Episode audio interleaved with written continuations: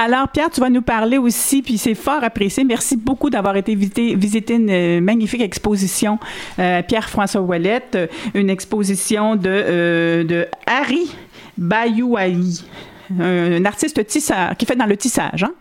Oui. Donc, il est né en Indonésie en 1975 et va s'installer au Canada en 2005.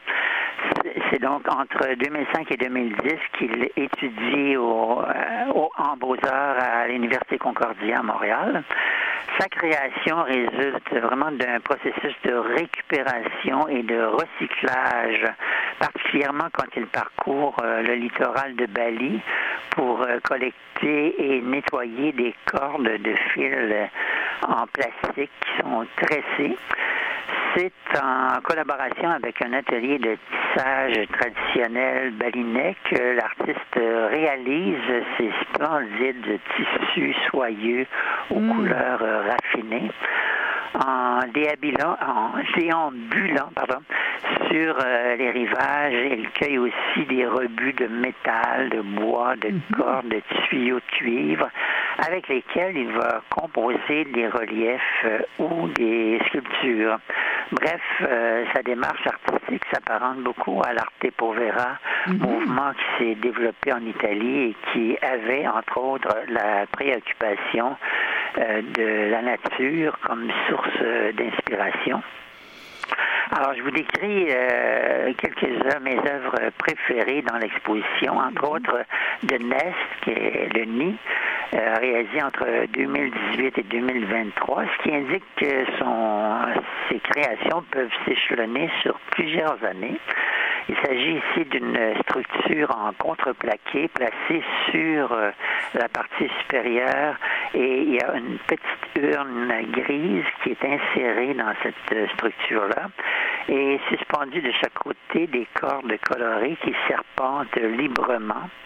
Entre les cordes, il y a le tissage en tonalité de bleu pour une autre œuvre très minimaliste intitulée A Peaceful Moment After Sunset, un moment de paix au coucher de soleil. C'est un rectangle couvert d'un tissu dont la partie supérieure est en ton de bronze et la partie du bas aquamarine et dans l'entre-deux, des fils croisés qui brouillent cette ligne d'horizon d'un paysage marin calme et méditatif. Pour une troisième œuvre, se compose d'une grande plaque d'aluminium couverte d'une peinture bourgogne usée par le temps et déposée au sol une plaque de cuivre oxydé qui s'appuie à la verticale. En superposition, il y a deux tissus sombres et soyeux qui font le contrepoids à une assiette en argent cuivré. Donc, vous voyez un peu l'intérêt qu'il a pour euh, les textures et euh, les, différents matériaux.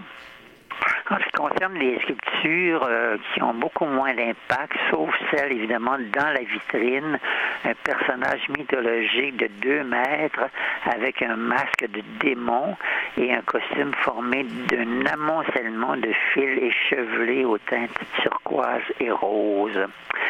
Donc, euh, ces associations d'objets trouvés et de tissages raffinés aux tonalités subtiles font partie du langage formel de Bayaji qui prend racine dans sa sculpture asiatique tout en s'inscrivant dans la post-modernité occidentale.